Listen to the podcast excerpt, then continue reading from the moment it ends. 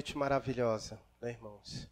Como Deus é bom para nós, poder louvá-lo com cânticos tão maravilhosos, tão inspiradores, que nos alegra o coração, que alegra a nossa alma, que nos leva a uma adoração sincera e verdadeira diante de Deus. Como é bom poder fazer isso com os nossos irmãos na plena convicção da presença do Espírito Santo sobre nossas vidas. Amados, hoje nós vamos dar continuidade à nossa exposição de Neemias. E hoje eu pretendo finalizar parte dessa exposição e já deixar para você aí uma boa base para você fazer o restante da leitura na sua casa, diante de tudo aquilo que a gente já meditou no livro de Neemias. Tenho sentido o desejo no coração de posterior trazer para a igreja pregações sobre a vida de Jesus. Então vou fazer uma série, talvez até janeiro do próximo ano, só sobre a vida de Jesus, sobre quem é Jesus, sobre a vida de Jesus, o ministério de Cristo, ah, para que a gente possa aprender bastante sobre a vida do nosso Senhor e Salvador Jesus. E para nossa meditação hoje, para nossa conclusão, para a gente fechar essa parte das nossas meditações no livro de Neemias, quero convidá-lo para se abrir em Neemias capítulo de número 8. A gente vai ler o capítulo de número 8 e os três primeiros versículos do capítulo de número 9, tá bom? Nós vamos fazer essa leitura, ok? Todos se encontraram? Todo, todos abriram sua Bíblia assim? Vai nos dizer assim a palavra de Deus: Em chegando o sétimo mês, e estando os filhos de Israel nas suas cidades, todo o povo se ajuntou com um só homem na praça, diante da porta das águas. E disseram a Esdras, o escriba, que trouxesse o livro da lei de Moisés, que o Senhor tinha prescrito a Israel. Esdras, o sacerdote, trouxe a lei perante a congregação, tanto de homens como de mulheres e de todos os que eram capazes de entender o que ouviam. Era o primeiro dia do sétimo mês. E leu no livro, diante da praça, que está fronteira à porta das águas, desde a alva até o meio-dia, perante homens e mulheres e os que podiam entender. E todo o povo tinha os ouvidos atentos ao livro da lei. Esdras, o escriba, estava num púlpito de madeira que fizeram para aquele fim. Estavam em pé, junto a ele, à sua direita, Matitias, Sema, Anaías, Urias, Ilquias e Mazéias, e à sua esquerda, Pedaías, Misael, Malquias, Azum, Asbananá, Zacarias e Mesulão. Esdras abriu o livro à vista de todo o povo, porque estava acima dele. Abrindo ele, todo o povo se pôs em pé. Esdras bendisse ao Senhor, o grande Deus, e todo o povo respondeu: Amém, Amém. E levantando as mãos, inclinaram-se e adoraram o Senhor, com o rosto em terra e Jesua, Bani, Serebias, Jamim, Acube, Sabatei, Odias, Mazéias, Quelita, Azarias, Josadab, Arnã, Pelaías, e os levitas ensinavam o povo na lei, e o povo estava no seu lugar. E leram no livro, na lei de Deus, claramente dando explicações de maneira que entendessem o que se lia. Neemias, que era o governador, e Esdras, sacerdote e escriba, e os levitas que ensinavam todo o povo lhe disseram: Este dia é consagrado ao Senhor, vosso Deus, pelo que não pranteeis nem choreis, porque todo o povo chorava ouvindo as palavras da lei. Disse-lhe mais: Ide, comei carnes gordas, tomai bebidas doces e enviai porções aos que não têm nada preparado para si, porque este dia é consagrado ao nosso Senhor. Portanto, não vos entristeçais, porque a alegria do Senhor é a vossa força. Os levitas fizeram calar todo o povo, dizendo: Calai-vos, porque este dia é santo, e não estejais contristados. Então, todo o povo se foi a comer, a beber, a enviar porções e a regozijar-se grandemente, porque tinham entendido as palavras que lhes foram explicadas. No dia seguinte, ajuntaram-se a Esdras, o escriba, os cabeças das famílias de todo o povo, os sacerdotes e os levitas, e isto para atentarem nas palavras da lei. Acharam escrito na lei que o Senhor ordenara por intermédio de Moisés que os filhos de Israel habitassem em cabanas durante a festa do sétimo mês. Que publicassem e fizessem passar pregão por todas as suas cidades e em Jerusalém, dizendo: Saí ao monte e trazei ramos de oliveiras, ramos de zambujeiros, ramos de murtas, ramos de palmeiras e ramos de árvores frondosas, para fazer cabanas, como está escrito. Saiu, pois, o povo, trouxeram os ramos e fizeram para si cabanas, cada um no seu terraço e nos seus pátios, e nos seus átrios da casa de Deus, e na praça da porta das águas, e na praça da porta de Efraim. Toda a congregação dos que tinham voltado do cativeiro fez cabanas, e nelas habitou, porque nunca fizeram assim os filhos de Israel, desde os dias de Josué, filho de Num, até aquele dia, e houve muita, muita houve muito grande alegria. Dia após dia, leu Esdras no livro da lei de Deus, desde o primeiro dia até o último, e celebraram uma festa por sete dias. No oitavo dia, houve uma assembleia solene, segundo o prescrito. E no dia 24 deste mês, se ajuntaram os filhos de Israel com jejum e pano de saco, e traziam terra sobre si. Os da linhagem de Israel se apartaram de todos os estranhos que puseram-se em pé e fizeram confissão dos seus pecados e das iniquidades de seus pais. Levantando-se no seu lugar, leram no livro da lei do Senhor, seu Deus, uma quarta parte do dia, e em outra quarta parte dele fizeram confissão e adoraram o Senhor, seu Deus. Vamos orar mais uma vez. Mantenha a sua Bíblia aberta e ore comigo mais uma vez. Querido Deus e amado Pai, com graças te damos, Senhor. Pai, tu és a nossa alegria. O Senhor é a fonte de toda a alegria da nossa vida. Apesar e independente das circunstâncias, nós te louvamos, porque o Senhor é o Deus da nossa salvação. Pai, como é maravilhoso poder cultuar ao Senhor nesta noite, com os nossos irmãos, na convicção de que tua presença enche este lugar. Pai, com a tua palavra aberta, palavra santa do Senhor, Pai, nesta noite nos ilumina, fala aos nossos corações. Pai, revela-nos por meio dela, pois sabemos que a tua palavra é a revelação do Senhor para nós que possamos compreender, nos dar compreensão, nos dar entendimento, para que assim, ó Deus, a tua palavra possa agir de forma transformadora em nossas vidas. Rogo por cada um dos que nos ouvem, ó Deus, nesta noite, mantenha cada um atento, mantenha cada um, ó Deus, focado, desejosos por ouvir a tua voz, a tua palavra, e que ela cumpra, ó Deus, tudo quanto lhe apraz nesta noite. Me dê graça, Senhor, e me usa para o louvor da tua glória Pois é assim que eu oro ao Senhor, no nome de Jesus. Amém.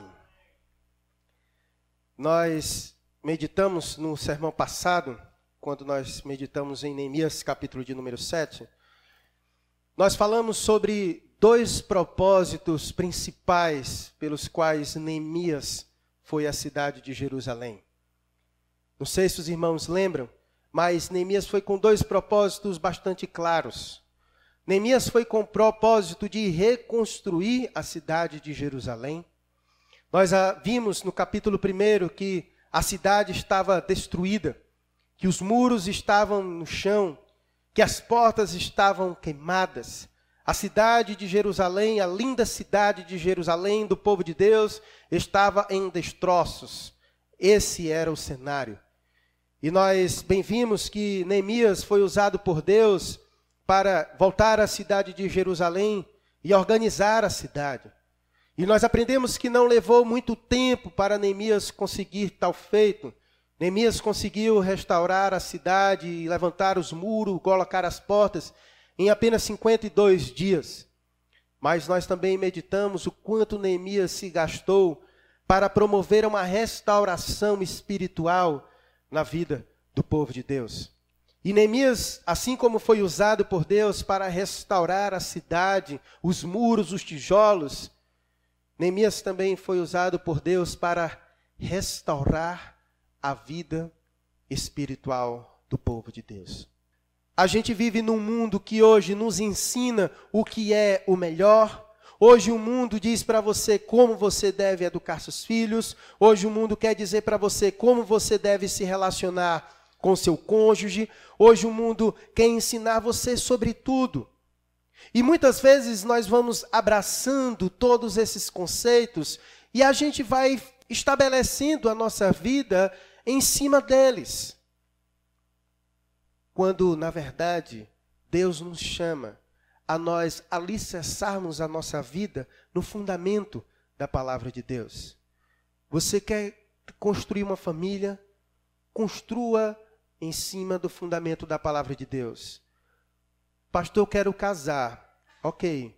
Então, o que é o casamento à luz de Deus? Você precisa saber. Porque senão você vai aprender sobre casamento à luz do que o mundo diz o que é o casamento. Pastor, como é que eu faço para educar meus filhos? Se você não educar seus filhos segundo a perspectiva da palavra de Deus, a psicologia à nossa volta vai querer dizer como é que você deve educar os seus filhos, o Estado vai querer dizer como é que deve educar os seus filhos. E assim sucessivamente para todas as coisas. Para relacionamento, para negócios, para a vida pessoal, para todas as coisas. O mundo tem uma opinião para dar. E nós precisamos fundamentar a nossa vida sobre o alicerce da palavra de Deus. E foi por isso que Neemias colocou esse fundamento importante nesse momento para a vida do povo. Tanto é que, se você olhar, o texto vai justamente dizer isso. Veja o versículo primeiro.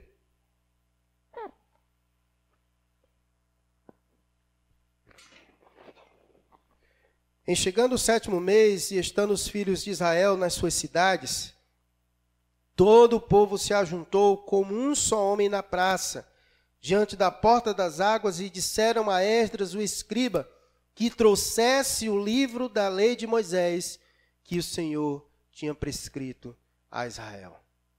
Agora era o momento de ler a palavra, agora era o momento de saber o que, que a palavra dizia, para que o povo agora pudesse pegar um caminho contrário. Porque tudo o que aconteceu até o presente momento se deu pela falta do povo ter é, excluído, deixado de lado a palavra de Deus. E por isso sofreram as consequências de ter deixado, desprezado a palavra de Deus. Então esse era o momento de fundamentar a vida em cima da palavra de Deus. E esse é o fundamento que Deus traz hoje para nós o fundamento que a gente deve alicerçar a nossa vida, a, a nossa família e tudo mais. Um homem chamado Dr. É, Martin Lloyd Jones, ele disse que uma das maiores necessidades do indivíduo e do mundo é da palavra de Deus. Não tenha dúvidas disso. A maior necessidade do homem e do mundo é da palavra de Deus. Nós foi lido aqui pela irmã Lucicleide o Salmo 1. E o Salmo 1 diz algo belíssimo sobre o indivíduo. Ele diz que feliz é o homem. Feliz é o homem o quê? Que medita na lei do Senhor. Feliz é o homem que medita na lei do Senhor de dia e de noite, e que o seu prazer está nela. Esse homem que faz isso, que tem prazer na lei do Senhor, que medita nela dia e noite, é feliz. E ele compara ele como uma árvore plantada a ribeiros de rios, e que tudo quanto fizer prosperará. Perceba, feliz é o homem que constrói a sua vida alicerçado nesta palavra. E feliz também é o povo e a nação que tem isso, como diz a palavra. Feliz é a nação cujo Deus é o Senhor. E é impossível uma nação ter Deus como Senhor se não tem a Bíblia desse Deus. É impossível. Para que você conheça Deus, você precisa conhecer a Sua palavra. Porque é através da palavra que você conhece a Deus. É através da palavra que você conhece a Deus. E nós podemos ver isso claramente. Que felizes são aqueles que têm a lei do Senhor como fundamento para as suas vidas. Feliz é a nação que tem a palavra de Deus como fundamento. Felizmente, hoje a gente tem visto um distanciamento dos Estados Unidos da palavra de Deus, mas quem gosta de pesquisar sobre história, a história dos Estados Unidos é belíssima. É belíssima. Uma nação que foi fundada na palavra de Deus. A lei americana foi estabelecida na palavra de Deus. Os maiores presidentes americanos eram homens de Deus, crentes, fiéis ao Senhor. E é por isso que ela se tornou uma grande potência, uma grande nação, uma nação que prosperou, porque tinha Deus como Senhor da sua nação.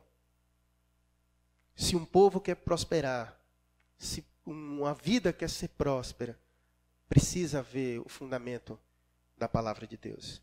Então, o fundamento para a restauração espiritual do povo de Deus é a sua palavra. E como Martin Lloyd Jones disse que a maior necessidade das pessoas é da palavra de Deus. Esse mesmo homem, aos 27 anos de idade, ele era um médico médico da família real, ele abriu mão da sua carreira como médico para ser pregador da palavra de Deus. Marty Lloyd Jones, um grande teólogo e homem de Deus do século XX. E Deus levantou esse homem porque uma das maneiras que Deus escolheu para tornar a sua palavra conhecida é através da pregação da palavra de Deus. Veja comigo o versículo de número 4. Esdras, o escriba, estava num púlpito de madeira como esse aqui, e estava em pé junto dele, a ele, à sua direita, várias pessoas. E a partir daquele momento, Esdras então lê, e o povo vai explicando, e ali eles vão meditando sobre a palavra de Deus. Eu quero que você entenda a isso nesta noite. A importância e a relevância da pregação da palavra de Deus. Se a palavra de Deus é uma das maiores necessidades do homem e do mundo, Deus escolheu o caminho da pregação para satisfazer a necessidade do homem e do povo. Por isso que a pregação da palavra de Deus, ela é imprescindível ela é fundamental para que haja restauração espiritual na vida do povo. Quando a gente estuda a história da igreja, nós vemos como Deus levantou ao longo da história grandes homens e que promoveram grandes avivamentos, grandes restaurações espirituais na vida do povo, por causa da pregação da palavra de Deus, por causa da pregação da palavra de Deus. Por isso, meus irmãos, nós precisamos dar muita importância e relevância para a pregação da palavra de Deus. Eu não sei se você já parou para pensar, mas você já parou para pensar por que, que o púlpito ocupa o lugar central da igreja? Será que você já parou para pensar por que, que fica no meio? Não é para dar destaque ao pregador, mas é para dar destaque à palavra é para dar destaque à palavra, que é para que fique subentendido que a palavra de Deus tem primazia no culto.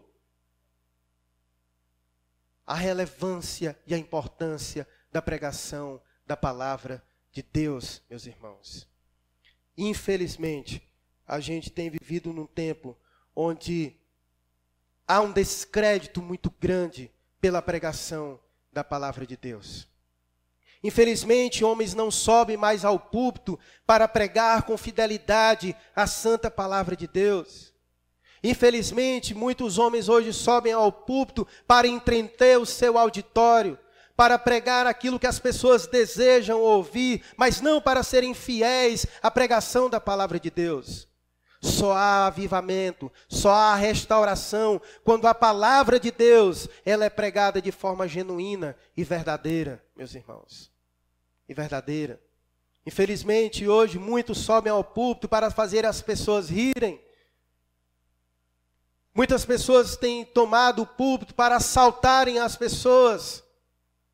Muitos têm tomado o púlpito para enganarem as pessoas mas poucos têm tomado o púlpito para de fato pregar a palavra de Deus, para ensinar a palavra de Deus. E é por isso, meus irmãos, que a gente tem vivido em tempos difíceis. Porque tem havido um grande desprezo pela pregação da palavra de Deus. Então entenda, o fundamento para a restauração espiritual do povo de Deus é a sua palavra. E um dos caminhos que Deus escolheu para pregar a sua palavra é através da pregação da palavra de Deus. Através da pregação da palavra de Deus. Por isso que Paulo vai dizer que quem almeja o episcopado, excelente obra almeja. Doutor Martin Lloyd Jones, ele não era nenhum maluco, mas ele entendeu perfeitamente por isso que ele abriu mão da sua carreira de médico para seguir a de pregador, porque ele entendia a excelência disso. O grande pregador da modernidade, Billy Graham, que morreu recentemente, quando recebeu o convite para ser governador dos Estados Unidos, ele recusou justamente porque entendia que cargo maior ele já possuía de pregador da palavra de Deus. Porque a maior necessidade do ser humano é da palavra de Deus. E se tem uma maneira que Deus escolheu para saciar essa necessidade do homem, é através da pregação da palavra de Deus. É através da pregação da palavra de Deus. Portanto, crie hábito de ouvir pregações. Hoje a gente tem um grande benefício. A gente tem internet onde a gente pode baixar pregações maravilhosas, se deleite, ouça pregações, medite nas pregações. É extremamente importante. Que o seu coração encontre regozijo, desejo de ouvir a pregação. Muitas vezes a gente se senta e passa duas horas assistindo um filme, quando no final a gente, que filme besta, se sente e ouça uma pregação da palavra de Deus. Ouça a pregação da palavra de Deus. Agora não ouça qualquer pregação. Veja se realmente aquele que está pregando está pregando a palavra de Deus com fidelidade.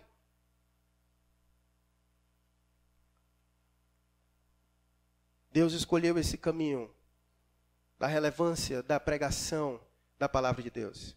Nós aprendemos hoje pela escola bíblica, na nossa escola bíblica, embora você não seja, pode ser que Deus não tenha lhe chamado para o ministério, mas Deus lhe chamou para ser testemunha de Jesus. Nós aprendemos isso em Atos, que todos nós fomos chamados para ser testemunhas. Todos nós recebemos o Espírito Santo o Senhor nos revestiu de poder para sermos testemunhas e pregar a mensagem de Cristo Jesus. Pregue a palavra de Deus. Você é chamado também para pregar a palavra de Deus. Pregue a tempo e a fora de tempo. Aonde você estiver, pregue a palavra de Deus. Só haverá avivamento, só haverá restauração, só haverá salvação através da pregação da palavra de Deus. Através da palavra de Deus.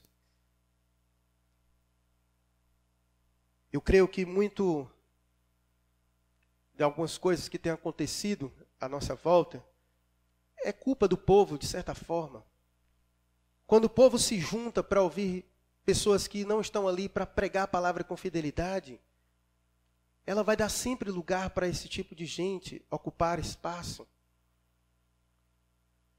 Quando o povo de Deus é acostumado a ouvir pregação, quando o povo é acostumado a ser alimentado pela palavra de Deus, ele não quer mais mastigar palha, não, meus irmãos.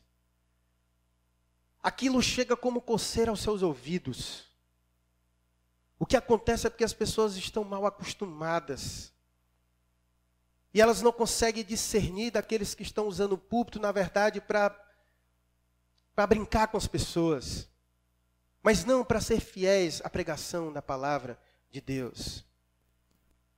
Se as pessoas não se ajuntarem para ouvir esse tipo de pessoas, logo, logo elas vão embora. O problema é que elas conseguem da audiência, e aí elas vão só crescendo. Olha como a importância do povo é fundamental. Veja comigo os versos 1 e 3 mais uma vez, por favor.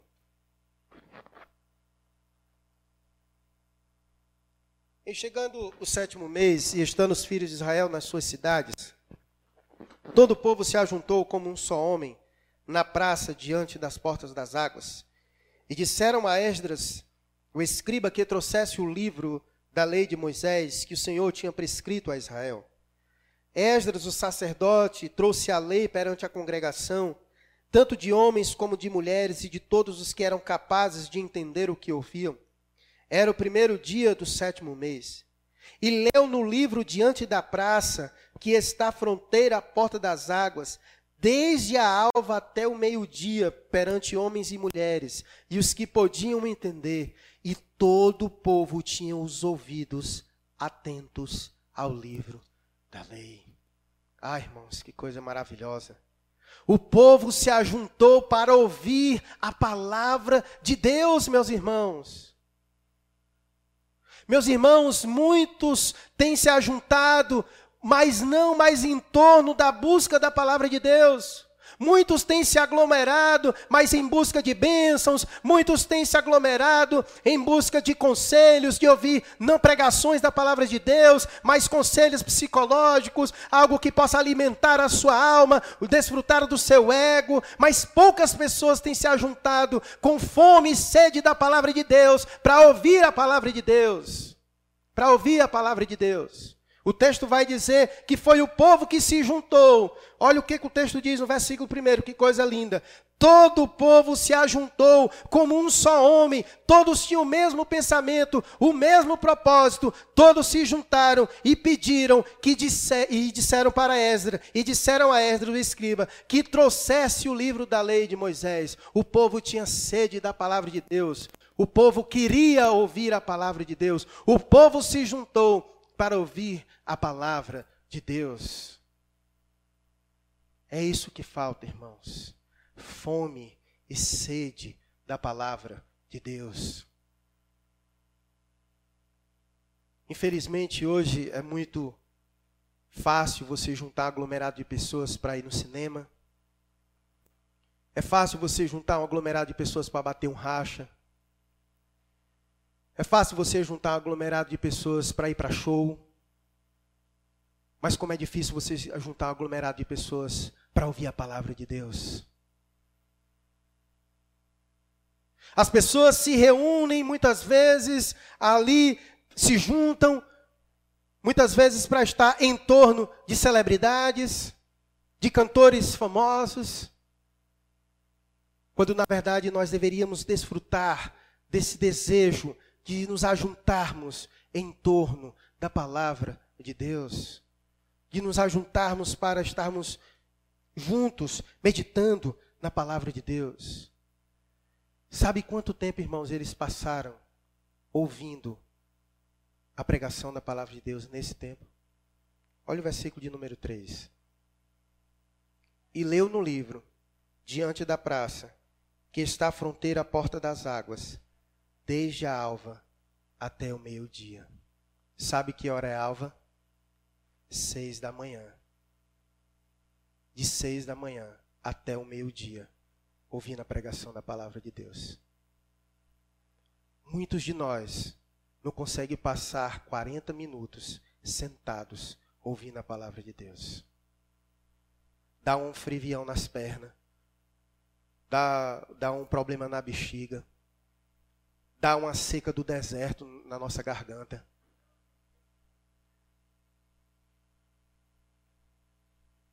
A gente não consegue ficar acordado. É uma série de fatores, irmãos. Falta sede, irmãos. Falta sede esse povo tinha sede e por isso se manteram acordados. Olha o que diz o, verso, o finalzinho do verso 3. Perante homens e mulheres, os que podiam entender. E todo o povo tinha o que, irmãos? Final do versículo 3. Todo o povo tinha o que? Os ouvidos, o que? Atentos.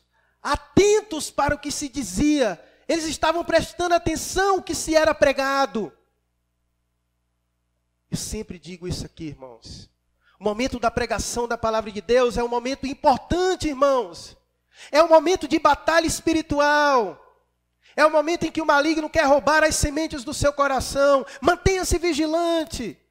Venha, saia de casa com o coração disposto a acolher com mansidão a palavra de Deus. Saia de casa com fome, com desejo de chegar na igreja e ouvir a palavra de Deus, de ser alimentado por ela. Isso requer de nós um preparo. Requer de nós o um preparo ao longo da semana inteira. Você deve almejar isso ao longo da semana inteira, se preparando para o dia do domingo. O que acontece é que a gente se acaba ao longo da semana, se acaba no domingo e à noite a gente chega o caco. Não tem como a gente reter essa palavra. Precisa haver uma disposição nossa de querer ouvir a palavra de Deus, de saber que Deus fala conosco mediante a pregação da palavra de Deus. E foi por isso que Esdras estava num púlpito de madeira, pregando a palavra de Deus para o povo. Pregando a palavra de Deus para o povo. O povo se ajuntou, meus irmãos, para ouvir a palavra de Deus. Que coisa maravilhosa.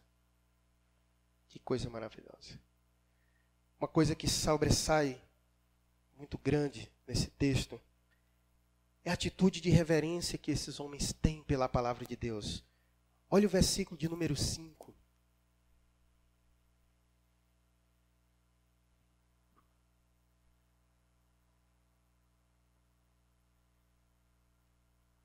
Esdras abriu o livro à vista de todo o povo, porque estava acima dele. Abrindo ele, todo o povo se pôs em pé. Reverência. Eles sabiam o que, que estava sendo lido. Eles sabiam o que, que estava sendo ali anunciado por Esdras. Era a palavra de Deus. Reverência a essa palavra. Entendendo o valor e o significado desta palavra. Reverência. Como nós temos tratado a palavra de Deus. Qual importância temos dado à palavra de Deus em nossas vidas? Reverência, irmãos. Quando a gente considera algo importante, a gente zela por aquilo. A gente tem reverência. A gente não olha para isso como qualquer coisa, mas a gente olha isso como a pepita de ouro do Senhor para o seu povo. Reverência, irmãos a palavra de Deus. É por isso que a Bíblia, a pregação, ela ocupa lugar de primazia no culto da igreja, pela sua reverência, pela sua importância, o trato que deve ser dado a ela, a seriedade que, que tem nela. O povo se ajuntou para ouvir a palavra de Deus. O povo tinha reverência diante da palavra de Deus. E aqui eu quero trazer duas implicações quanto à reverência da palavra de Deus, a maneira com que você deve lidar com a palavra de Deus, para que ela seja eficaz em sua vida. Siga esses conselhos e certamente você há de ser abençoado pela palavra de Deus. Dois conselhos lhe darei mediante o texto da palavra de Deus. Duas atitudes que você deve ter diante da palavra de Deus. A primeira é a que está no versículo de número 3.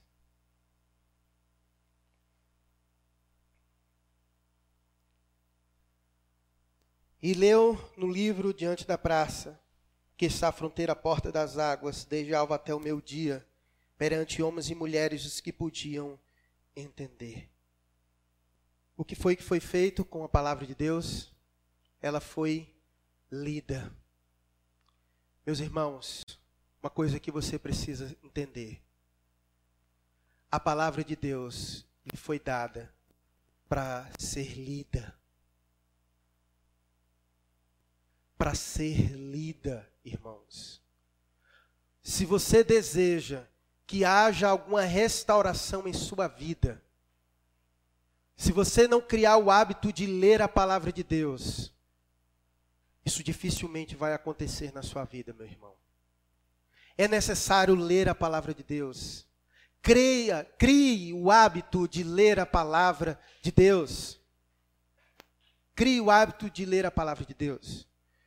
O reverendo Hernandes Lopes, ele, num texto fabuloso, na sua conferência, está na internet, texto muito bom, quando ele trouxe algumas lições na conferência da Fiel, ele vai dizer, meus irmãos, que uma das partes mais importantes do sermão é o texto.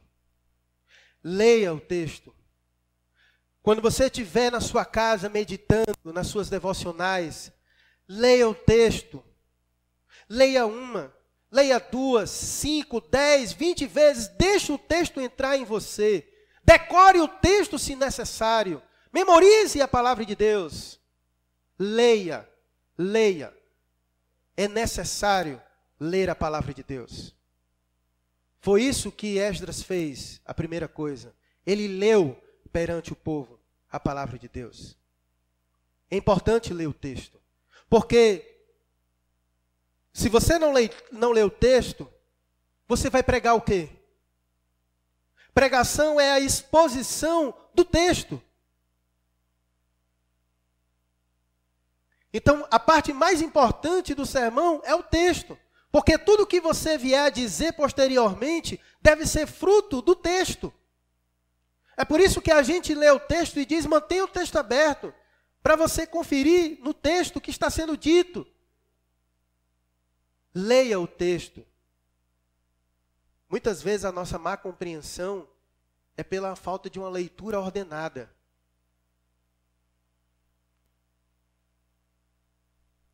Quando você vê alguém lendo a palavra de Deus de forma atropelada aqui em cima, o que, que você vai dizer?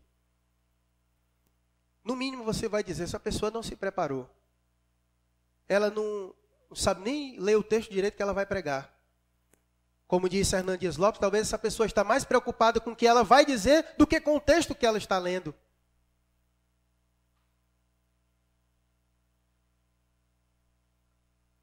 Como disse ele, aquele tipo de pregador, que ele diz: Eu já tenho um sermão, falta agora só achar o texto.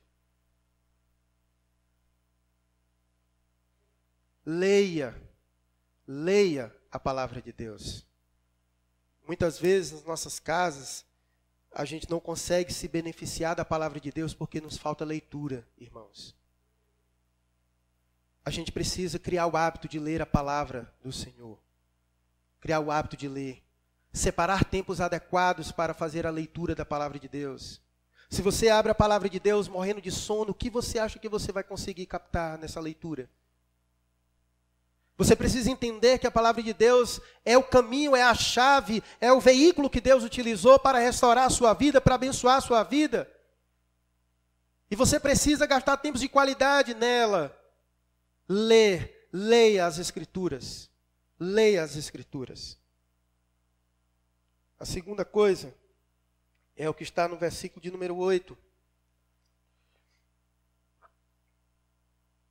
Leram no livro da lei de Deus claramente, dando explicações de maneira que entendessem o que se lia. Depois que você lê, agora você vai procurar entender o que você leu. Explicar, dar entendimento para o que se leu é extremamente importante e necessário. Porque caso contrário, você vai fazer uma leitura e se você não explicar, e se você não entender o que você leu, como que você vai conseguir absorver lições para as suas vidas? Então é importante você gastar tempo procurando entender aquilo que você leu. A Bíblia ela não é um livro que ela não é para ser entendido. Mas na verdade Deus nos deu a sua palavra para que a gente a compreenda, para que a gente a entenda. Então não tem dificuldade, o que precisa de nós é gastar um pouquinho de tempo para que a gente possa meditar sobre aquilo que Deus está dizendo na leitura daquele texto. Então gaste tempo lendo e meditando. Nós vivemos em um tempo das facilidades. Hoje tem livros, tem bíblias de estudos que podem facilitar por demais o seu entendimento da palavra de Deus. Invista na sua vida espiritual. A gente gasta dinheiro comprando celulares de última hora. Compre uma Bíblia boa de estudo para você. Leia na sua casa, pesquise. Na sua igreja tem uma livraria com bons livros. Compre livros, leia. Para que você entenda, compreenda melhor as coisas. Tudo isso está ao nosso alcance. Então, ler é fundamental as Escrituras. Procurar entender as Escrituras é de tamanha importância também para a nossa compreensão. Leia, leia e procure entender, explicar o que está sendo dito, o que está sendo lido. Isso é extremamente importante e saudável para a sua vida. Depois que você fizer isso, meu irmão, aí vem os benefícios da leitura e do entendimento correto sobre todas as coisas. E aqui fica uma lição preciosa para todos nós. O cristianismo, ele trabalha também e primeiramente com o nosso intelecto. Infelizmente a gente vive hoje um tipo de cristianismo que é pautado muito pelas as emoções, a maioria das pessoas hoje, elas, elas nem entendem o que, que ela creem. Elas saem fazendo coisas e você pergunta a elas por que, que você faz isso, elas não entendem, elas não conseguem abrir as escrituras e dizer porque elas creem daquela maneira, por que, que elas estão fazendo aquilo. Meus irmãos, o cristianismo é entendimento.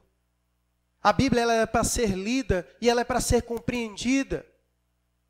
Eu não estou dizendo que os nossos sentimentos devem ser descartados, mas o nosso sentimento precisa ser o produto de uma mente que foi iluminada pela palavra de Deus. Quando a nossa mente foi iluminada pela palavra de Deus, os nossos sentimentos serão profundos e verdadeiros.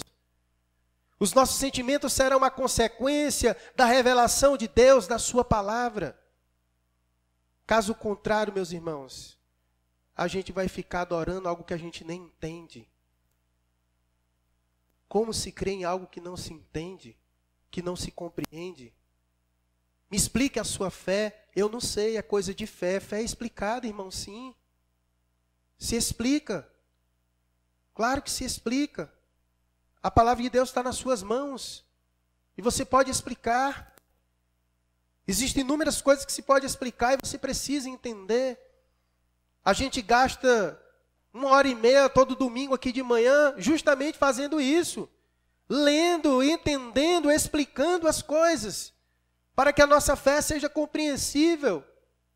Para que as nossas emoções, elas sejam produto da nossa razão. Não simplesmente emoções irracionais, que não têm fundamento em coisa alguma.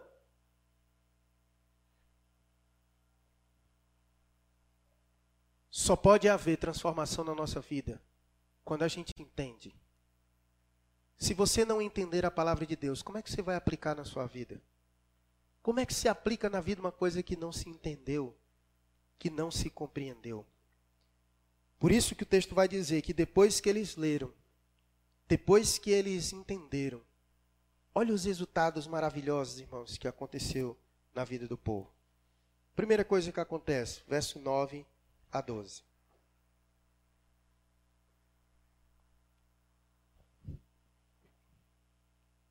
Versículo 9. Neemias, que era o governador, e Esdras, sacerdote, escriba, e os levitas que ensinavam todo o povo, lhe disseram: Esse dia é consagrado ao Senhor vosso Deus, pelo que não empreiteis nem choreis, porque todo o povo chorava, por causa de quê? Porque ouvia a palavra de Deus. Quando você ouve, quando você entende Como eu falei, os nossos sentimentos, ele só eram verdadeiros quando eles forem um produto do nosso entendimento. Ninguém chora por nada. Você chora porque você entendeu que algo ele é, ele é carente do seu choro. É algo que é digno do seu choro. E por isso que você chora, porque você entendeu aquilo e aquilo produziu em você uma, um sentimento verdadeiro. Quando a palavra de Deus é explanada com verdade, ela produz sentimentos e sentimentos verdadeiros nos nossos corações. E sentimentos transformadores, como nós já já veremos. O povo não só chorou, mas o povo também se arrependeu dos seus pecados. O povo se converteu a Deus. Porque é isso que a palavra de Deus produz.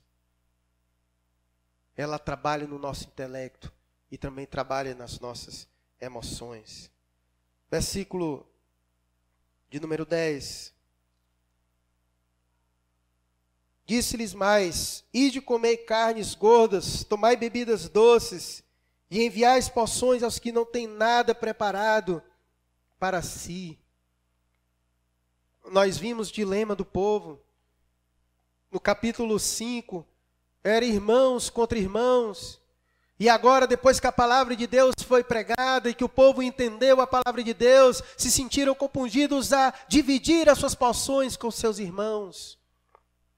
Porque a palavra de Deus faz isso, nos dá entendimento daquilo que nós devemos ser, daquilo que nós devemos fazer, de como nós devemos proceder diante das coisas.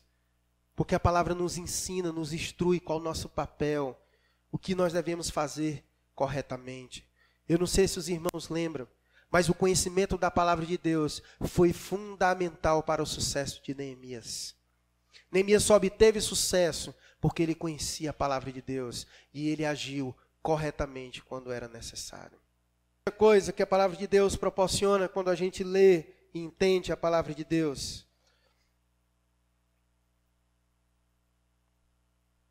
Versículo 11 e 12.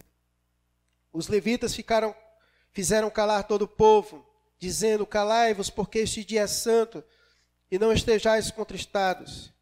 Então todo o povo se foi a comer, a beber, a enviar porções e a regozijar-se grandemente. Por que, irmãos? Olha o texto, por que, irmãos? Por que, irmãos? Porque tinham entendido as palavras que lhes foram explicadas. Eles se regozijaram grandemente porque entenderam as palavras de Deus que lhes foram explicadas, irmãos. Como não se alegrar na palavra de Deus? Quando você entende como nós cantamos, Maranata, hora vem Senhor Jesus. Como não se alegrar na certeza de que o Senhor voltará? Como não se alegrar em saber que os nossos dias estão contados e quando estivermos na presença de Deus, não haverá mais choro, nem tristeza, nem lágrimas? Como não se alegrar nessa verdade, irmãos? Como não se alegrar nessa verdade? Como não se alegrar quando a gente medita, compreende, entende as promessas de Deus? Como não se alegrar quando eu entendo o que Jesus fez na cruz, morreu para me salvar, me dando vida eterna? Como eu não me alegro, irmãos? Como eu não me alegro em saber que Jesus foi preparar um lugar para mim e que as tribulações desta vida nem se compara com as glórias que está reservada para cada um de nós? Como não se alegrar nisso, irmãos? Quando a gente entende, a gente se alegra na verdade da palavra de Deus, porque ela traz alegria, porque ela nos dá entendimento sobre a verdade, sobre a verdade, irmãos, sobre a verdade. E é só a palavra que pode produzir isso em nós. Capítulo 9, versículo 1. E o versículo, até o versículo 3, vejamos as outras coisas que a palavra de Deus ela produz na nossa vida quando a gente lê e compreende a palavra. No dia 24 deste mês, se ajuntaram os filhos de Israel com jejum e pano de saco e traziam sobre si, traziam terra sobre si. Os da linhagem de Israel se apartaram de todos os estranhos que puseram-se os desdaliados de Israel se apartaram de todos os estranhos, puseram-se em pé e fizeram confissão dos seus pecados e das iniquidades de seus pais. Levantando-se no seu lugar, leram no livro da lei do Senhor, seu Deus, uma quarta parte do dia. Em outra quarta parte dele fizeram confissão e adoraram o Senhor, seu Deus. É isso que produz a palavra de Deus quando ela é lida, quando ela é explicada, meus irmãos. É choro, é alegria, é contrição, é confissão de pecados e é mudança de vida, meus irmãos. E é mudança de vida. Porque a palavra de Deus, ela vem ao encontro e, e de encontro aos nossos corações. A palavra de Deus, quando ela é lida, quando ela é entendida por nós, ela revela os nossos pecados mais ocultos. É ela quem mostra aquilo que nós precisamos melhorar na nossa vida. Como disse Jesus em João 17, 17, a palavra de Deus é ela que nos santifica, porque ela é a verdade, ela, ela, ela penetra mais profundo no nosso íntimo, como disse o autor de Hebreus, como uma espada de dois gumes, e ela é afiada, e ela vai lá dentro, irmãos, cortando a nossa vida. E ela vai nos mostrando a verdade, e ela vai nos santificando, e ela vai mostrando os nossos pecados, e ela vai nos levando à confissão dos nossos pecados diante de Deus. Ah, irmãos, nós precisamos pregar a palavra de Deus.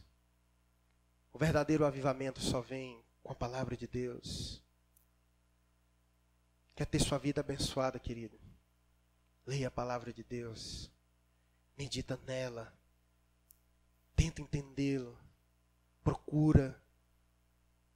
Eu tenho certeza absoluta que no final é isso que ela vai produzir no teu coração: contrição, alegria, quebrantamento, mudança, transformação, meus irmãos, na sua vida. Talvez você que está aqui hoje já ouviu inúmeros sermões, inúmeras pregações, já ouviu a exposição da palavra diversas vezes, mas ainda não acolheu no seu coração. Já ouviu falar várias vezes que Jesus Cristo é o único caminho para salvar, mas teima em não confiar na palavra de Deus. Paulo diz: fiel é esta palavra e digna de aceitação. Nenhuma palavra dessa veio de homens, mas do Espírito Santo de Deus para as nossas vidas. Talvez Deus já falou inúmeras vezes por meio dessa palavra ao seu coração e você teima em resistir a essa palavra. Hoje é o dia. Acolha essa palavra com mansidão no seu coração. Receba Cristo como Senhor e Salvador de sua vida, para ter vida eterna. É isso que diz a palavra. Creia no que diz essa palavra, porque ela testifica a verdade, que é Jesus Cristo. Eu quero convidá-lo a uma oração. Ore nesse momento.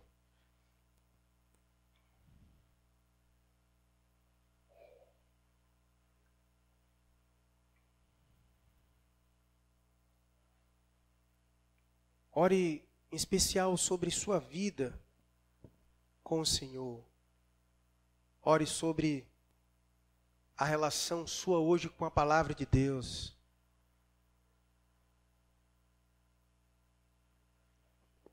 Que lugar a palavra de Deus ocupa hoje na tua vida? Qual grau de importância ela tem para você? Aonde você tem fundamentado a sua vida? Aonde você tem tomado conselho nas suas tomadas de decisões? A que manual você tem recorrido na criação dos seus filhos? A que manual você tem recorrido para a solução dos teus problemas conjugais? A que manual você tem recorrido na escolha do seu parceiro, de um pretendente? A que manual você tem recorrido na escolha de uma profissão, do que ser da vida?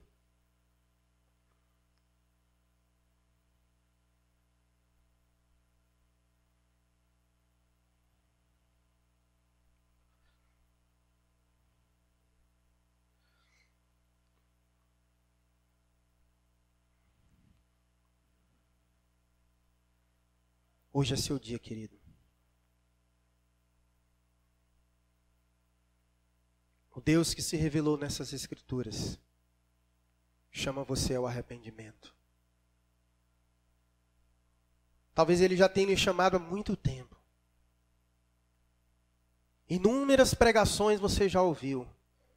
E como nós aprendemos hoje, a pregação é um dos veículos que Deus usa para externar Sua palavra.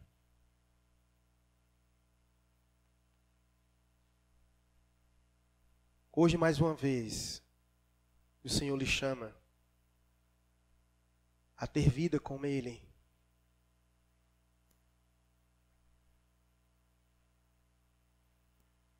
Ele lhe chama pela Sua palavra. Ele diz hoje, conforme diz Sua palavra: não endureçais os vossos corações.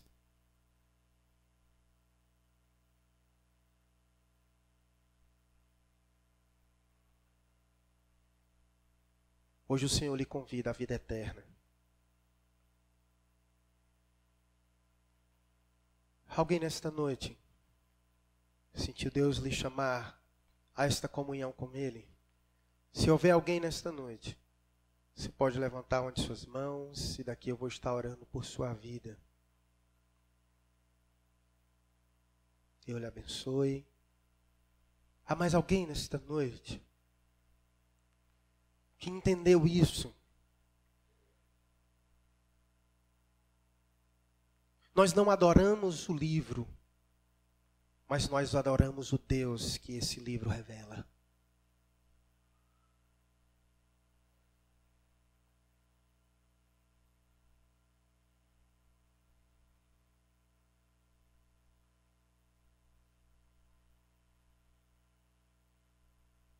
Você pode vir aqui, Lucas? Venha.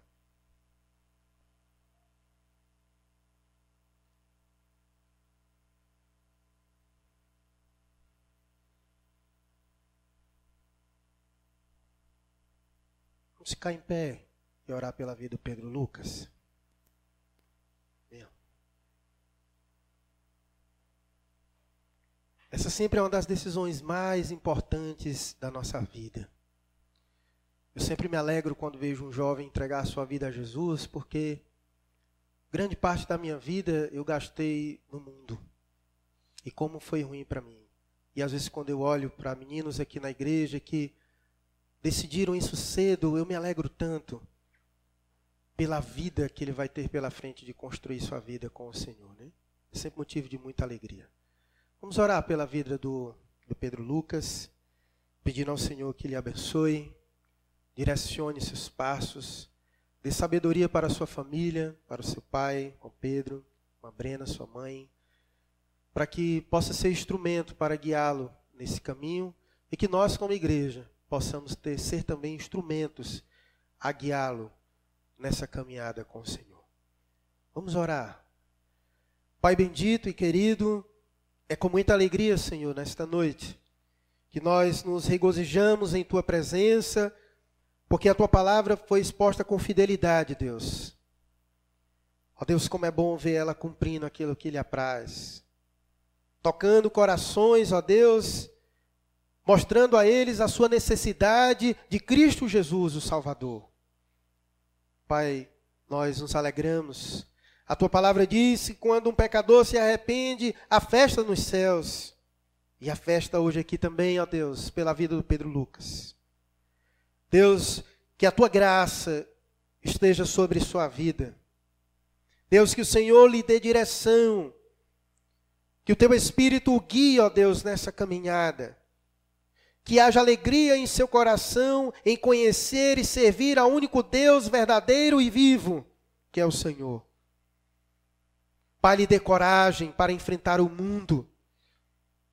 Pois sabemos, ó Deus, que em Ti somos mais que vencedores. Que ele se alegre, ó Deus, em contemplar as promessas do Senhor reservadas para os teus filhos.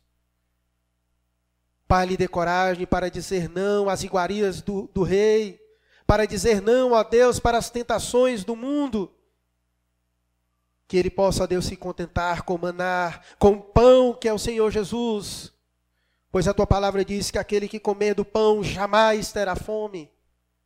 Que haja sede de Deus em seu coração. E usa, Deus, os seus pais, para que sejam instrumentos, ó Deus, para auxiliá-lo, ó Deus, na sua caminhada. Ó Deus, faz dele, ó Deus, um grande homem, um grande pregador da tua palavra. E que por meio da sua vida, muitos venham conhecer o Salvador Jesus. Pai, nos use como igreja como instrumento em tuas mãos, para ensiná-lo sobre a verdade do Senhor. E que ele aprenda não somente por meio da nossa boca, mas por meio do nosso testemunho da nossa vida. Deus bendito, que alegria. Abençoa, ó Deus. E obrigado, ó Deus, por incluí-lo no meio do teu corpo. Que ele possa dar testemunho, ó Deus, de convertido por onde quer que ele esteja, para o louvor da tua glória e assim, Deus, nós oramos, entregando esta alma em tuas mãos, no nome de Jesus. Amém.